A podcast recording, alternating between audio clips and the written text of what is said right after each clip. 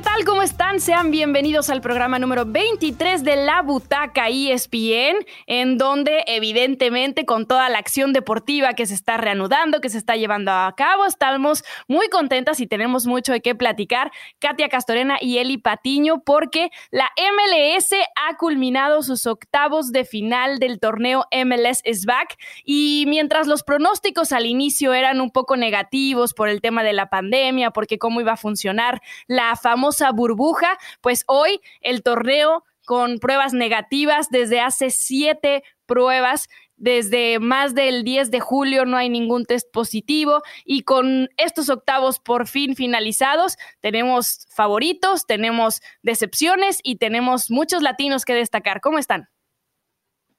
¿Cómo estás, Pili? Qué gusto. La semana pasada te extrañamos. Sabemos que trabajas hasta altas horas de la madrugada cubriendo la MLS is Back. Igualmente, un fuerte abrazo, abrazo a Katia, a toda la gente que se une con nosotros a este podcast de la Butaca ESPN. Y ha habido de todo, ¿no? Sorpresas, decepciones. Te he escuchado, Pilar, porque yo te sigo 24-7 en toda esta Gracias, cobertura. Hasta hay una cenicienta dentro de esta historia de, de la MLS, ¿no? Pero ¿Sabes qué me ha sorprendido? Que seguramente ustedes que están mucho más de cerca, que sí, que sí juegan bien al fútbol.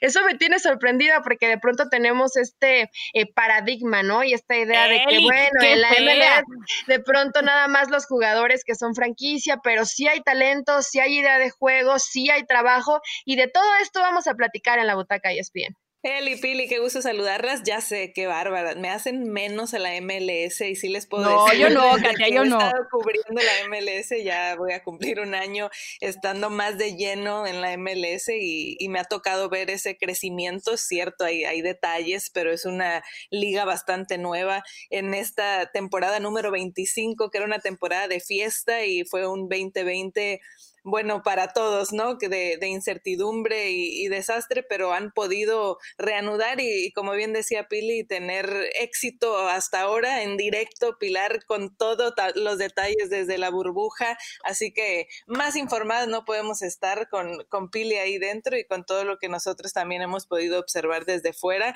y ya estos cuartos de final que lucen bastante bien. Sí me ha gustado, hemos visto el progreso de los equipos, cómo han ido mejorando, encontrando más ritmo después de lo que fue el parón y, y han regalado buenos partidos. Sí, te extrañamos por estos rumbos, Katia Castorena, porque sabemos que eres nuestra insider de la MLS, pero bueno, la pandemia no nos deja viajar y estas coberturas ya sabes cómo se ponen de complicadas. Lo que sí es que dentro de estos cuartos de final, pues también hay sorpresas. Así que vamos a platicar un poquito de cómo se dieron esos duelos de octavos de final, en donde Orlando se enfrentaba a Montreal, el Seattle Saunders al LAFC, San José frente a Real Salt Lake y Columbus frente a Minnesota, de un lado del bracket que para mí estaba sumamente pesado, porque del otro lado teníamos a Filadelfia contra New England, al Sporting frente a Vancouver, a Toronto contra New York City FC y a Toronto frente a Cincinnati. Entonces, yo quiero preguntarles para ustedes cuáles fueron las sorpresas de estos octavos y cuartos de final, Katia. Para mí la sorpresa, y no porque no sea un equipo que juega bien al fútbol, pero sí lo decíamos, el partido entre Toronto y New York City FC, sobre todo la sorpresa por lo que habíamos visto en este torneo de MLS is Back. Recordar que Nueva York fue el mejor equipo del este la temporada pasada y por ahí les pasó lo mismo entre Seattle LAFC, tanto New York como LAFC tomaron un poco de revancha contra Toronto y Seattle y en este caso New York que tuvo una fase de grupos desastrosos desastrosa como es el fútbol, ¿no? Ya cuando llegaron los uh -huh. octavos de final, en la fase de eliminación directa, bueno, ahí tomaron revancha un poquito ante Toronto de lo que había pasado la campaña anterior y New York City con un 3-1 consiguió el pase a la siguiente fase. Entonces creo que en este torneo fue la sorpresa más que nada por lo que habían mostrado con un Toronto que se veía mucho más sólido en la fase de grupos y contra un New York que lentamente encontró su nivel hasta conseguir el resultado para estar en la siguiente ronda, aunque talento tiene el equipo y simplemente se habían tardado un poquito en despertar. Eli. Yo tengo dos favoritos y obviamente eso los pongo dentro de las sorpresas, pero los voy a dejar más adelante que les voy a dar uno. Y para mí la sorpresa fue el San José de Matías Almeida. ¿Por qué?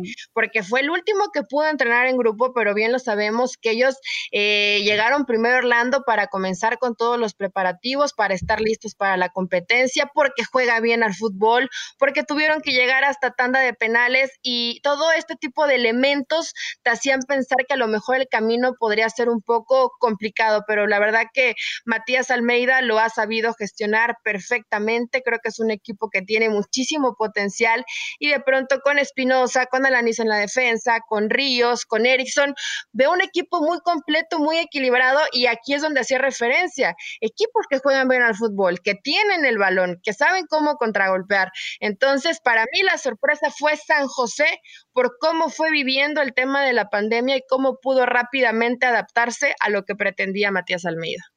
Sí, que termina además eh, goleando ¿no? ese partido frente al Real Salt Lake tremendamente con ese estilo que eh, ya platicaremos lo que dijo el técnico del Real Salt Lake porque estaba sorprendido de decir es que es muy complicado competirle a un equipo que hace la marca hombre a hombre como la hace el equipo de Matías Almeida, son incansables. Pero sí, yo coincido con ustedes, sobre todo en el caso del New York City FC es muy distinto el New York City FC que vimos la temporada pasada a este. ¿Por qué? Porque cambiaron de técnico. Ronnie Dale apenas fue nombrado en enero de este año y con esto, pues evidentemente cambiaron muchas cosas. El equipo había perdido un poco de posesión, la peligrosidad y se dudaba mucho de qué iba a hacer. Y hoy ha eliminado a uno de los favoritos que además tiene tremendo...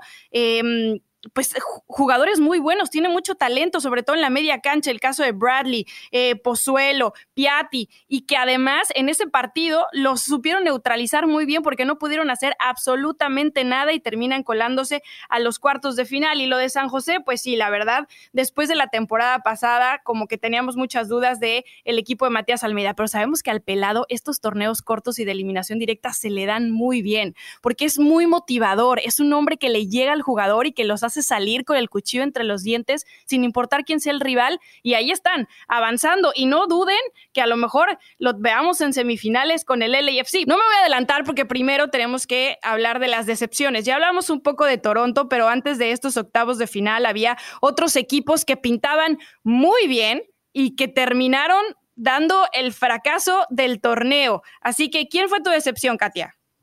Para mí mi decepción fue Miami. Entiendo que es una franquicia nueva y que hay que eh, darles ese respiro por lo que significa ser una franquicia nueva, pero sí esperaba que pudieran pasar de grupo y que tuvieron la posibilidad sobre todo, y fue muy frustrante para todo el plantel que dirige Diego Alonso y para Rodolfo Pizarro y compañía, el tema de que juegan bien, que dominaban los partidos y que por ciertos errores puntuales en este tema que hablamos de, de conocerse, de ser un equipo nuevo, terminaban dejando ir los resultados. Todavía en ese último partido de la fase de grupos, precisamente contra Nueva York, y decíamos que NYCFC no estaba de la mejor manera también en este proceso de cambio que, que habían vivido, tuvieron esa oportunidad en el último partido de fase de grupos entre Nueva York y Miami, del que ganara avanzar a la siguiente fase. Y todavía Miami hizo bien las cosas y New York en una que tuvo consiguió ese resultado que dejó fuera a los dirigidos por Diego Alonso, entonces sí me decepcionó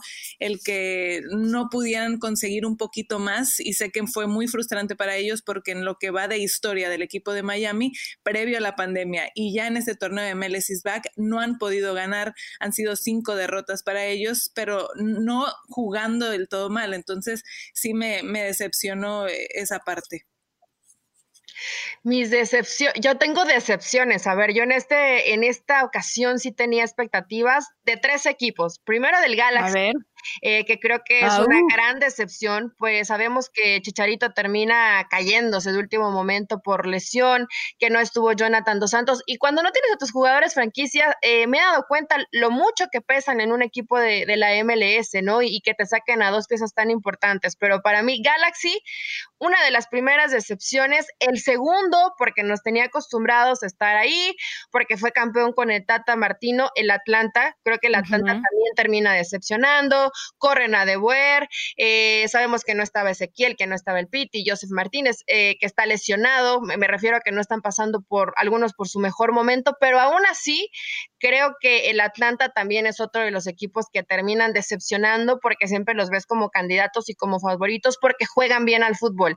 Y aquí voy a coincidir con Katia, Miami cinco partidos perdidos, nos, el manejo de los partidos que le costaba Diego Alonso con Pachuca, que le costaba Diego Alonso con Rayados y que hoy le cuesta muchísimo con el Miami. Teníamos demasiada eh, expectativa, creo que de este equipo, todo lo que se mencionó previo a que arrancara la competencia, eh, los nombres que se barajearon y hoy ves que realmente le está faltando suena fuerte, ¿no? Pero para mí le falta talento. Si creen que Rodolfo Pizarro les va a solucionar la vida, me parece que no, que falta mucho trabajo por parte de Diego Alonso y que hay que ser pacientes porque este equipo va a sufrir y Diego Alonso tendrá que aprender ahora y adaptarse al tema de la MLS, que no es fácil y que es muy distinto al fútbol mexicano. Sí, les falta Coincido con un delantero, un delantero matón que pueda killer, claro. de área.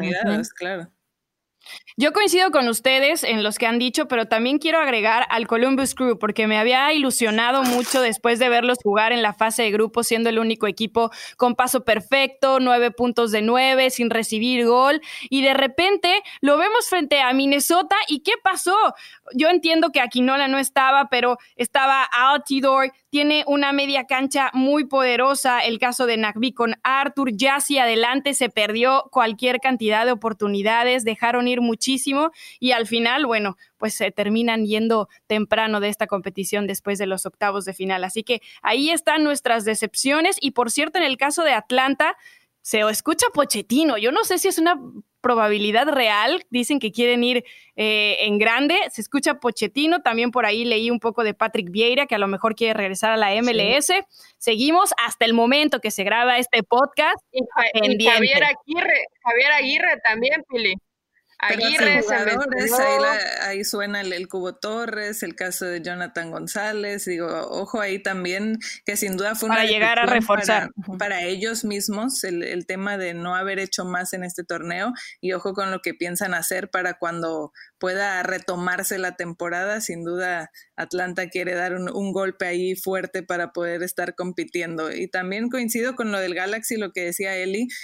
híjole, porque si hablamos del Miami siendo un equipo nuevo y que le damos a lo mejor un poquito de más colchón por ese tema, el Galaxy creo que más allá de que no estuvieran Chicharito y Jonah, los demás jugadores ya se conocen, ya tienen tiempo, ya también ha tenido tiempo Guillermo Barros Queloto, es la franquicia más ganadora de MLS y creo que sí fue imperdonable lo que vivieron y que están sufriendo y el, el antes y después de Zlatan Ibrahimovic, porque Zlatan quizá tapaba un poquito esas carencias que tenía el equipo al él hacer los y goles. era el líder en la cancha. Dime hoy, Katia, ¿quién es el líder en esa cancha? Sí, exacto. Eh, eh, por eso han sufrido por el tema del liderazgo, pero además porque no hay una idea clara de juego, no se crean esas oportunidades y hoy se evidencia muchísimo más sin Zlatan todas esas carencias que quizá ya traía el equipo arrastrando.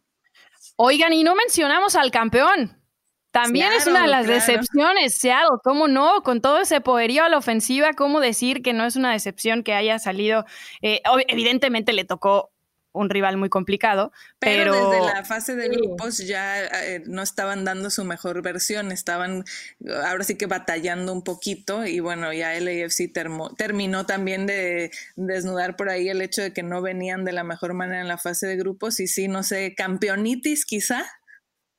Sí, no sé, a mí eh, entrando dentro de las decepciones, Ruidías me decepcionó, la verdad. Yo este último partido decía, por piedad, ¿por qué no hace algo? O sea, estaba desaparecido completamente. Entiendo que tampoco le llegaron muchos balones, pero en términos generales, Morris, Lodeiro, Roldán, o sea, de pronto vemos como a un equipo que jugaba mucho mejor y para mí salieron en, un partido desafortunado. Pen lo dices, Katia, que a lo mejor habían dejado ciertas dudas en la primera fase, pero sí, para mí también era uno de los candidatos y mira que yo no estoy tan pendiente de la MLS, pero por supuesto que al ver los nombres y al ver que ya más o menos manejan y entienden el, el sistema de juego, sí te termina sorprendiendo, pero aún así a pesar de ser el campeón, Pili, yo creo que estos tres que mencionamos, o estos cuatro, sí están antes del Seattle Saunders, porque sí la, la, vara estaba muy alta y ya había trabajo en el camino. Aparte, tampoco se enfrentó ante cualquier rival, ¿no? El LAFC eh, sabemos que, tampoco, que también es un rival complicado, es un rival que te exige, que juega bien, más allá de que no esté Carlos Vela,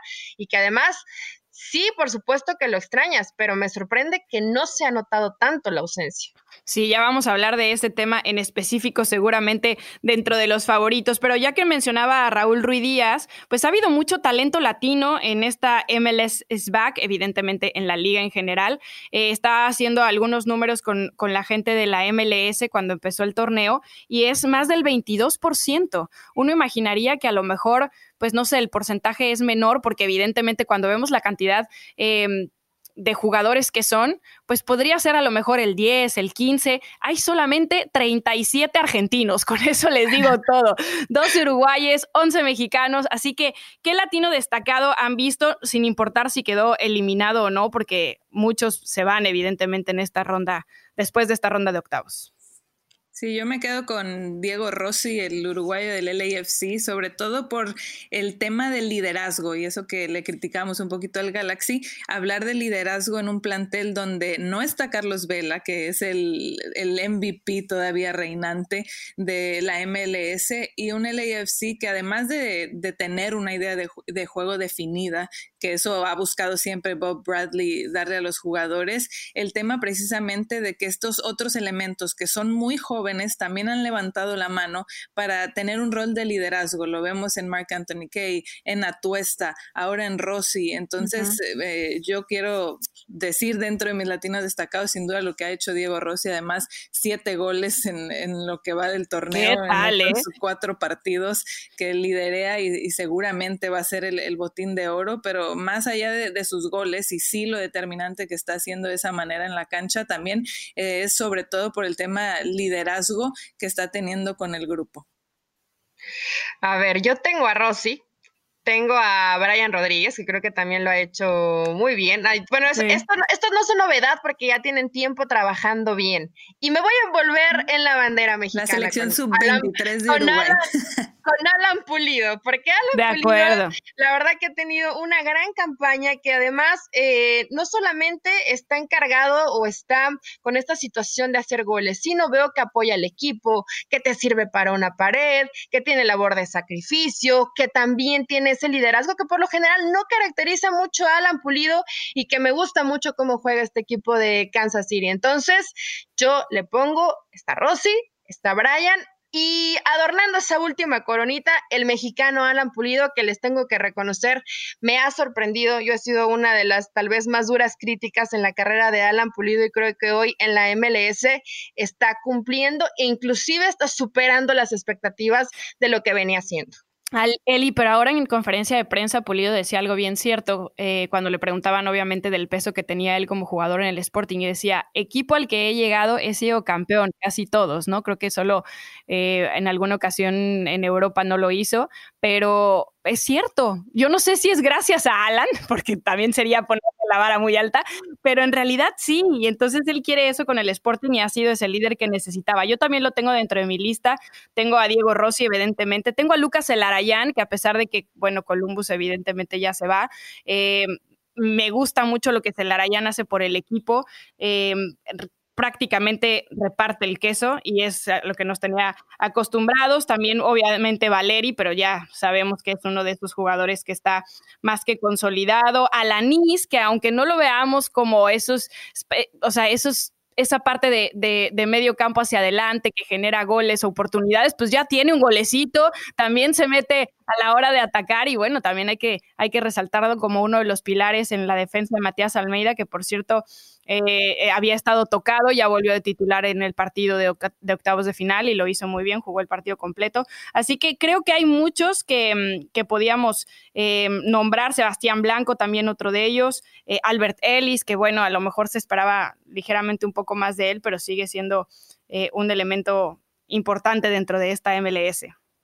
Y sabes, en el tema de, Alan Pulido, yo estoy de acuerdo con lo que dicen, pero me gusta que hemos visto un Alan Pulido más maduro y que llegó muy serio con ese objetivo claro de lo que él quiere, de venir a hacer un impacto positivo para su equipo, para la liga, el poder destacar. Entonces él no lo tomó como, ay, bueno, voy de paseo a la MLS porque es más fácil o, o demás, ¿no? De que voy a estar cómodo, voy a hacer dinero, como muchas veces lo hemos escuchado en, en algunos otros momentos, sino que la MLS está creciendo mucho, el nivel competitivo, y ahora lo están viendo verdaderamente como una nueva plataforma para otros objetivos. Entonces, un Alan muy maduro, muy centrado en lo que quiere, en sus objetivos, llegó al proyecto, lo convenció el proyecto de, de esta manera seria que tenía el Sporting Kansas City, de por primera vez en su historia invertir de tal manera para reforzarse y poder competir desde lo que ha sido su creación. Entonces, dentro de esas inversiones fuertes que hizo es el equipo está la contratación de Alan Pulido y que les está dando resultados. Y un Alan que lo ha dicho, ¿no? Yo llegué aquí para ser ese hombre importante, para marcar esa diferencia. Por eso cuando viene la hora del penal, yo ah, tomo la pelota y cobro el penal, porque quiero ser ese jugador, ese líder, quiero regresar a la selección mexicana, quiero ir por el récord de Carlos Vela. Entonces, ahora sí que no nada más han sido palabras, sino con sus acciones ha respaldado con ese profesionalismo y esa seriedad lo que él quiere. Oigan, ya revisé y sí, con el Olympiacos sí ganó la liga en Grecia y con con el que no fue con el, con el Levadiacos, perdón, que yo aquí mi griego. Sí, esa, pero, ¿sabes qué? Creo que fue un tema. Lo ganó con Guadalajara, con Tigres y con Olympiacos. En la Liga de Grecia y luego fue ahí un relajo, pero luego sí fue campeón. Yo también tenía esa duda, Pili, del Olympiacos, pero bueno, que al final lo, terminas aclarando. Hay jugadores que son amuletos. El mismo caso de Pizarro, ¿eh? que también ha sido campeón, pero le va, le va a costar, creo que eh, mucho más con el Inter de Miami, pero sí, todas somos Alan Pulido. Qué bueno que le está yendo bien al mexicano. Es que al Inter no solo en este torneo, ¿no? En lo que va desde que debutaron, cinco partidos, cinco derrotas, eso se oye bastante fuerte. Pero bueno, hablando de Alan Pulido, eh, uno de los temas más grandes de esta burbuja de la MLS era evidentemente cómo van a controlar los contagios por COVID-19 después de sacar a dos equipos completos como Dallas y Nashville, pues era un poco... Eh, la pregunta de, ¿de verdad va a funcionar? ¿Esto de verdad es viable? Y en conferencia de prensa, Alan Pulido justo se le preguntaba cómo se sentían los jugadores con todos estos test y con la burbuja. Y ya sabemos cómo es Alan a la hora de declarar y soltó por ahí un regalito para otras ligas. Vamos a escucharlo. Las medidas son muy, buenas porque eh, la organización que tiene la MLS como, yo lo había dicho, no, no, lo, no lo tienen en, en, muchas ligas y, eso es algo de valorar. Y, y, bueno, esto ha ayudado a que los equipos en su momento que estuvieron contagiados o los jugadores, pues bueno, se aislaron de, de, del torneo, se aislaron de, de, acá de la ciudad de Orlando y ya realmente los que estamos acá, per, los que estamos acá, los que permanecemos en, en la burbuja, estamos ya pues bueno, constantemente siendo verificados de que somos negativos al, COVID, ¿no? Y, eso es algo muy importante, no como en muchas ligas que, que obviamente siguen pasando, siguen viendo casos y al final creo que no, no, no va a parar el, torneo y va a continuar, ¿no? pedrada quien le caiga, Liga MX. no, no es cierto. No, pero es, es, es, cierto, ¿no? O sea, la MLS creo que Después de la Bundesliga, que fue el experimento en Europa, la MLS termina por ser el, experimento acá en Estados Unidos y les ha funcionado. Lo han eh, replicado tanto la NBA como la NHL que están intentando hacer este tipo de burbujas. Hay otras ligas que no, pero pues a mí me parece que si esta ha sido una solución, por lo menos en dos meses que han estado concentrados, aunque hayan ido saliendo equipos, pues es muy viable, cosa que en México yo no sé qué va a pasar ya.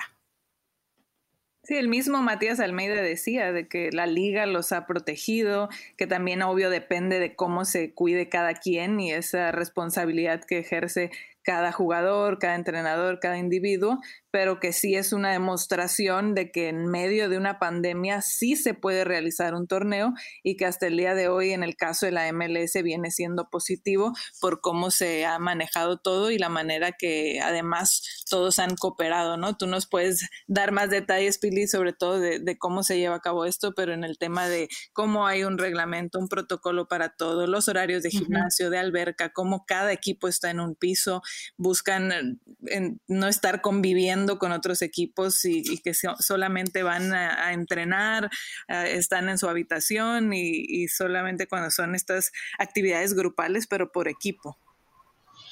A mí me, llamó la atención, honestamente yo era de las eh, incrédulas y sobre todo cuando veías que equipos se retiraban, además por su propia voluntad, ¿no? Como el caso de, Dallas, que ya sabes que somos demasiados contagiados, no vamos a ponernos en riesgo ni a nosotros ni a la gente con la que tengamos que compartir. Entonces agarramos nuestras maletitas y eh, nos quedamos en casa a tratar de trabajar, de recuperarnos, de recuperar a la gente que esté contagiada. Y es lo que en la mayoría de los casos tendrían que hacer. Cuando hay demasiados eh, jugadores de un equipo o parte del cuerpo técnico con contagio, se vuelve imposible. Y creo que esta dinámica, a pesar de que al principio generó muchas dudas, el tema de la, de la burbuja ha sido muy bien cuidado, eh, la gran cantidad de test que se les realizan. Eh, escuchábamos a Alan Pulido, yo he visto algunos videos de la MLS en, la cuenta de Twitter donde te hablan del seguimiento, vi a Rodolfo Pizarro para decir, miren, aquí es donde tenemos nuestra sala de juegos, aquí tenemos terapia, entramos eh, por una persona o, máximo dos personas dentro de un lugar con un espacio suficiente, todos los detalles, cada paso, cada movimiento, desde que desayunan hasta que tienen que llegar a un terreno de juego, todo lo cuidan minuciosamente. Y yo lo veo eso a la distancia. Me imagino que tú Pili, que estás en la interna, te das cuenta de que este protocolo es como realmente se tienen que hacer. Eh, eh, exhaustivo, minucioso, pero garantizando que los jugadores puedan estar tranquilos y toda la gente que esté involucrada. No, claro, y la verdad es que cuando los escuchas hablar o les preguntas, ellos están enfocados en jugar fútbol porque no les preocupa esa parte. Lo que sí es que mentalmente, por ejemplo, un equipo de San José, que incluso es uno de los que más estrictos lleva el poder salir a hacer actividades recreacionales, porque ellos sí dijeron como que preferimos no que sea de la habitación al entrenamiento, de la habitación al, comedor, y muchos agarran la comida y se la suben a su cuarto, o sea, como que en el tema mental, por eso es tan importante Matías Almeida, porque eh, Matías les dijo desde un principio, esto va a ser durísimo, van a extrañar a sus familias, a sus hijos, a ver otras caras, otro entorno, pero tenemos que estar a tope. Y todos traen una mentalidad muy de, ok, esto se va a terminar, o sea, tiene fecha de caducidad, entonces sea el mes y medio, dos meses que vamos a pasar aquí, dependiendo hasta dónde avancen, vamos a tenerlo full, porque mentalmente es muy desgastante. Te lo, o sea, yo que estaba en cuarentena dentro de mi casa desde el 12 de marzo, pues evidentemente no sales absolutamente para nada, menos que tengas que ir al súper de vez en cuando, cada 10 días en mi caso, eh, o tenga que sacar al perro, ¿no? Que muchas veces incluso hasta lo saco en el estacionamiento con tal de, no salir a la calle. Acá literalmente desde que llegué no he salido de la habitación más que para ir a las canchas y regresar. Y cuando estamos haciendo algún reporte o algún en vivo, eh, si en algunos me han visto con mascarilla, en otros sin mascarilla. Sin mascarilla solo lo puedo hacer cuando no hay nadie a la redonda, por lo menos, no sé, más de seis, pies. O sea, seis pies no es suficiente. Tiene que estar prácticamente vacío el lugar para que yo me pueda quitar la mascarilla para hacer un reporte.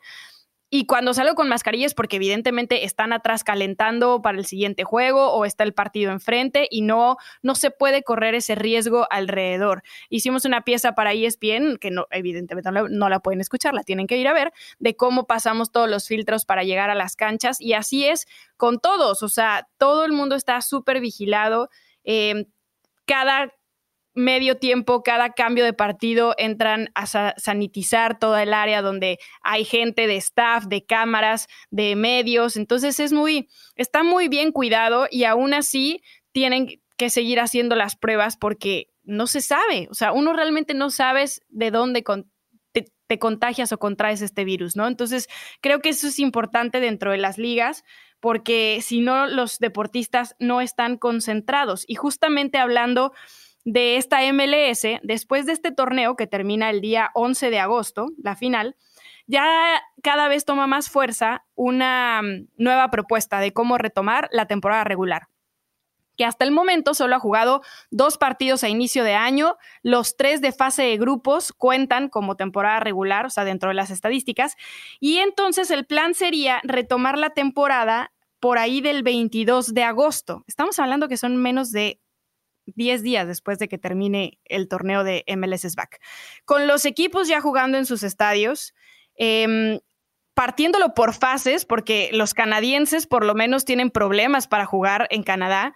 Entonces, la primera fase sería del 22 de agosto al 13 de septiembre. La segunda fase, pensando que ya se pueda viajar de Estados Unidos a Canadá, no lo saben, están pensando que puede ser, del 16 de septiembre al 8 de noviembre. Y en total, entonces serían 18 jornadas. La parte de que termine el 8 de noviembre, eh, la, fase regular, es para darle espacio a la fecha FIFA y entonces retomar los playoffs el 20 de noviembre y la final el 12 de diciembre. Pero a ver, a mí me causa un poco de conflicto decir, organizaron todo esto de la MLS SBAC en una burbuja, sacaron dos equipos por contagios y en menos de 10 días después vas a retomar una temporada regular con los equipos jugando en sus estadios y con un Dallas y un Nashville que tienen que recuperar las jornadas que no jugaron la fase de grupos de este torneo. No sé, no sé, me parece muy raro. Por cierto, en postemporada entrarían nueve equipos por conferencia y no seis. Digo, lo vemos en otras ligas, ¿no? Y podríamos hacer el, el debate también de, de grandes ligas, que ahorita lo vamos a tocar un poquito, de NFL, pero es el tema de cómo se están rompiendo la cabeza y en quieres ponerte en el lugar de todas las partes y decir cómo retomar una temporada ya en el mercado local de cada quien, reactivar un poco lo que es este mercado y la economía, pero a la vez salvaguardando la seguridad y la integridad de todos, ¿no? Porque a final de cuentas, pues eso es lo primordial, y lo principal. Porque cierto, aquí lograste hacer una burbuja y todo está muy controlado, pero sí era el plan y es evidente que eventualmente tienes que buscar regresar. Ahí le sumas viajes, el tema de que pues ya hay este, esta interacción en, que vas a estar en tu casa y cada jugador ya no sabe si no vas a controlar tanto las medidas que toman y es donde entra esa conciencia de cada quien como persona ante la sociedad principalmente de seguir tomando esas precauciones y no, y no ir bajando la guardia y decir, bueno, pues ya estamos mejorando, ya entonces pongo menos atención, de repente salgo, de repente que si no lavo todo cuando voy al súper de la misma manera, digo, por dar un ejemplo, ¿no? Sí, a ver, se vuelve muy difícil. Eh, yo escuché y, leí un poco de una noticia que no sé si se le dio em, seguimiento de alguna forma, que ahora pretendían o buscaban hacer ya no una burbuja, sino cuatro o cinco alternativas para que se concentraran eh, de acuerdo a, la localidad, ¿no? Que esté más cercana.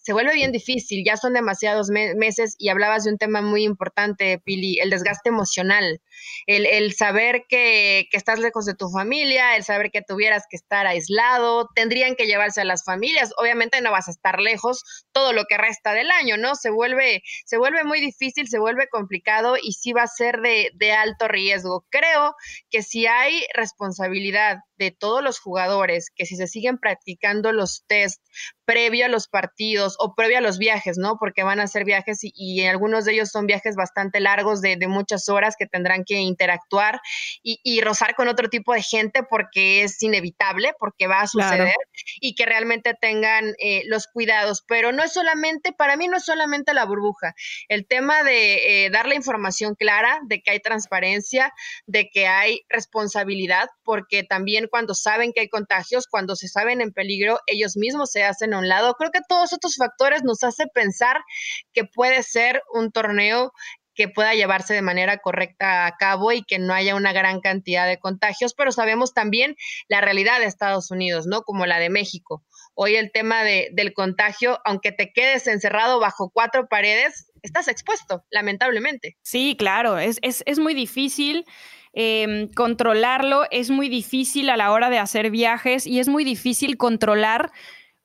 La burbuja es importante porque es muy difícil controlar los otros miembros de tu familia hacia dónde y con quién conviven. Más si, en el caso de Estados Unidos, todavía no se sabe, pero regresan los niños a la escuela o lo que sea, es muy difícil controlar todo eso. Entonces, eh, no sé, todavía está en planes, no sé si lo van a aceptar porque todo esto se empezó a hablar desde antes, incluso de todos los problemas que hemos visto en las grandes ligas. Pero antes de entrar a ese tema, que va a ser la última y nos vamos, demos nuestros favoritos para los cuartos de final. A ver, arrancamos. Eli, Filadelfia contra Sporting.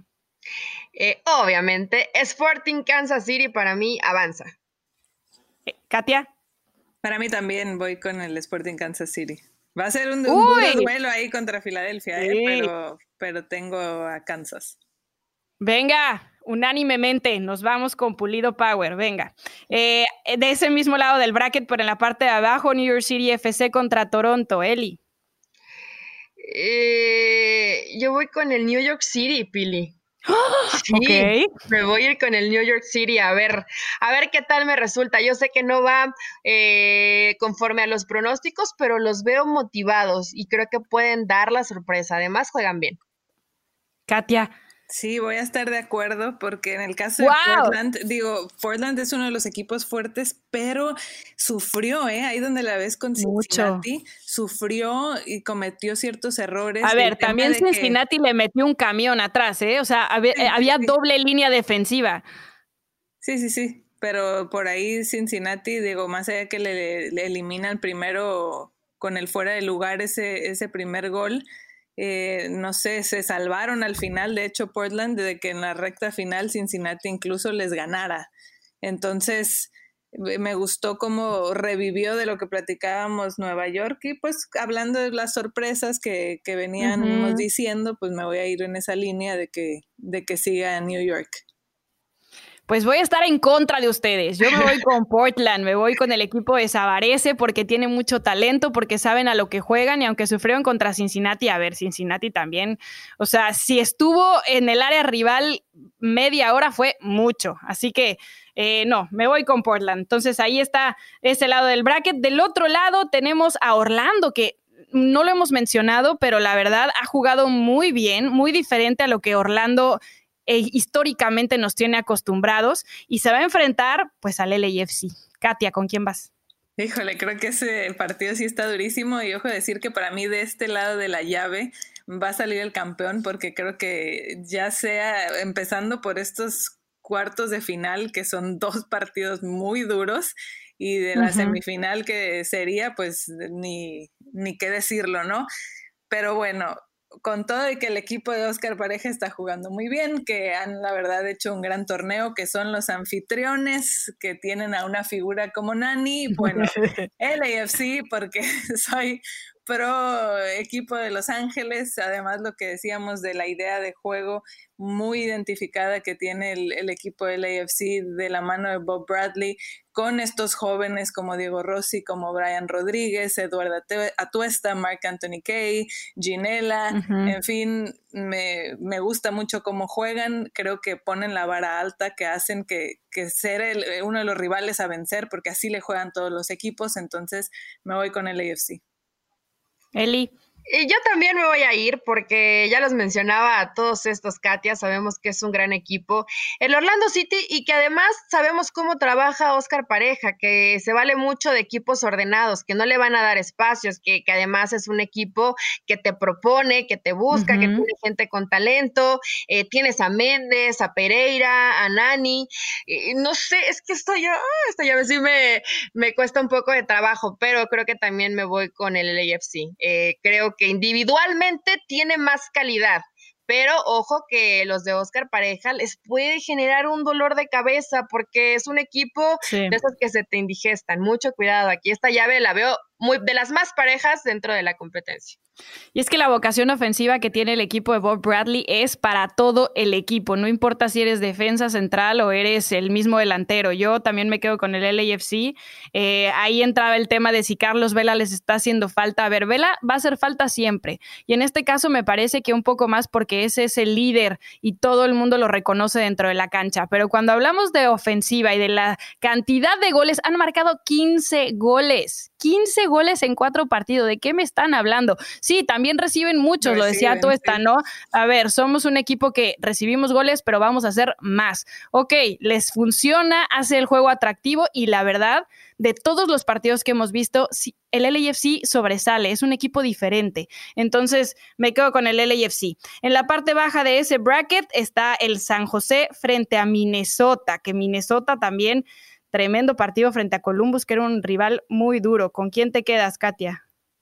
Sí, mira que yo entre mis 10 equipos a seguir previo a que iniciara el torneo, digo en general de la MLS, tenía también a Minnesota, es un equipo que juega muy bien, ya lo decías también lo que se vio en el, en el partido de octavos de final, pero pues vamos a ir con Matías Almeida y el San José porque creo que pueden ser la sorpresa de, de, este torneo. Ha sido un compromiso muy grande de todo el equipo que fue el primero en llegar a Orlando dos semanas antes y como bien ya lo mencionaban que Matías Almeida habló con ellos y dijo no va a ser fácil, por eso el que quiera estar aquí tiene que estar seguro, tiene que estar comprometido y eso es mucho de, ese estilo que le conocemos a Matías Almeida, de formar una familia y que quiere que sus jugadores disfruten de jugar al fútbol y creo que lo han hecho, disfrutan de jugar al fútbol, han dado partidos emocionantes y más allá de que claro se han cometido errores, han logrado superar, han tenido que dar volteretas como en ese partido contra Vancouver, han anotado 11 goles, e, es un equipo que ya se le va viendo sobre todo esa idea y esa convicción y en lo anímico los veo muy bien. Entonces voy a poner ahí al, San José de Fierro, de Alanís, de Almeida. Sí, a ver, yo también aquí, es más, aunque no hubiera visto los partidos, me iría con el equipo de, Almeas, de Matías Almeida sin dudarlo, pero eh, los he visto jugar bien. Eh, me, gusta me gusta mucho este equipo, con, bien lo decías, eh, también Espinosa es uno de los jugadores que me gustan, Erickson, o sea, realmente es un equipo bien trabajado y de pronto, ¿qué has visto en la MLS? experiencia, sigue haciendo goles, qué bárbaro. Exacto, ¿qué sí he visto en la MLS? 162 ya, oigan, qué locura está impresionante el, récord y la estadística, pero que hay equipos que sí de pronto atacan eh, mucho, pero defienden muy mal. Y el equipo de Matías Almeida no. El equipo de Matías Almeida sí intenta, por lo menos intenta con Alanis, que creo que se ha vuelto referente ahí en la defensa, pero sí priorizan el no desordenarse, no pierden balones tan fácil, los defensas entienden perfectamente el tema de pronto anticiparte, de no dejar tanto espacio entre líneas. Entonces, eh, me gusta mucho, pero ojo que tiene enfrente a un rival bien complicado. E, el técnico Adrian ha hecho un gran trabajo, tiene este ADN del fútbol inglés, también con, con Dodson, con Lod, con el Paraguay Paraguayo amarilla. O sea, realmente creo que puede ser un duelo muy interesante, eh, que los dos equipos son bien trabajados desde su línea defensiva y que ofensivamente también te ofrecen mucho. Entonces, me quedo con Matías Almeida, pero ojo, y creo que tiene que estar muy pendiente porque de pronto Minnesota le puede, le puede hacer la vida imposible. Si hay un equipo que sea tan bien trabajado, como lo es el caso del San José, ese es Minnesota. Entonces, cuidado Matías Almeida, que todos apostamos por ti.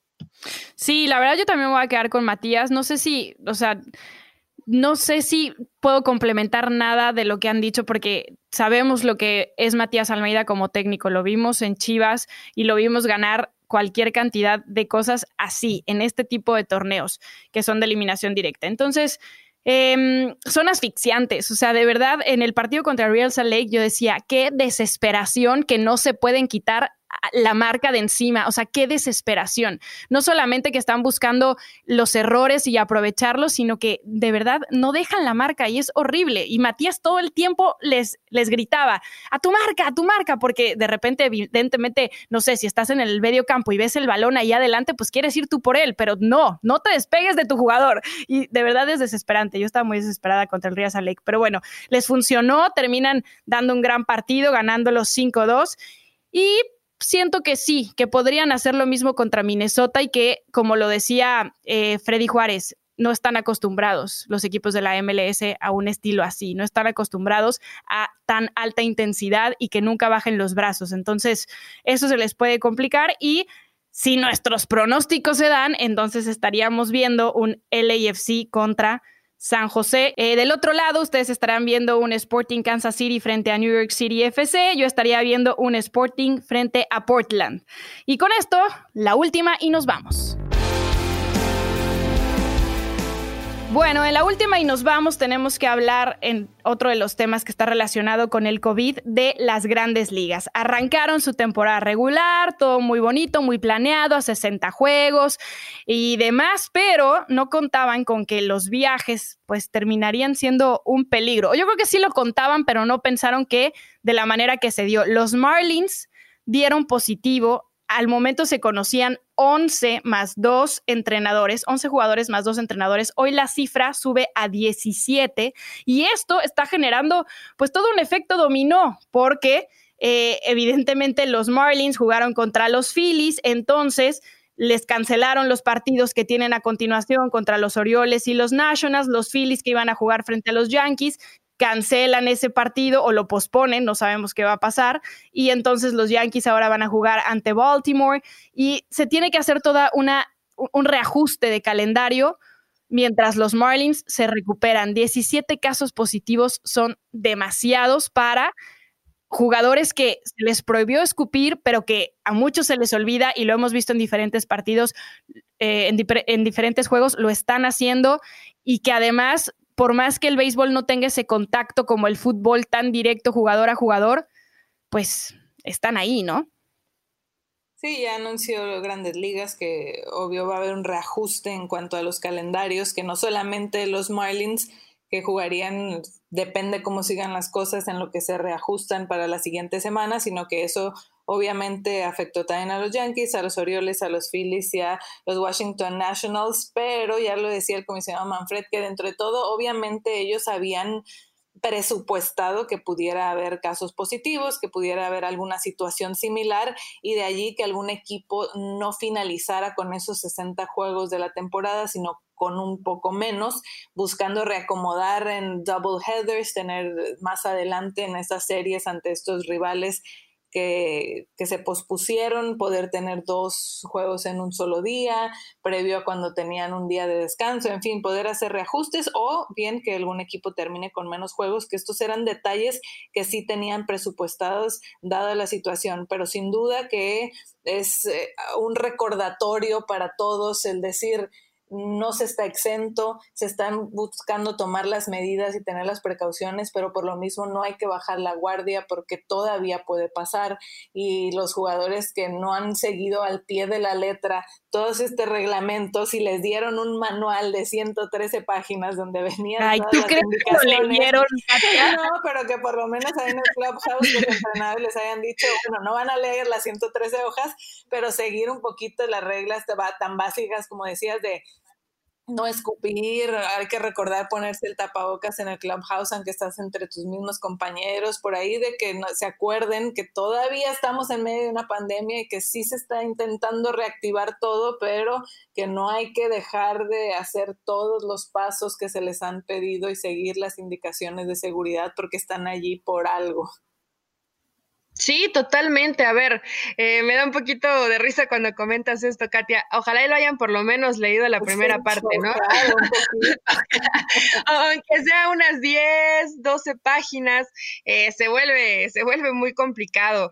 El tema de, eh, de que haya tantos contagios, de, por, a ver, y sobre todo ustedes, ¿no? Que siguen más la, el béisbol.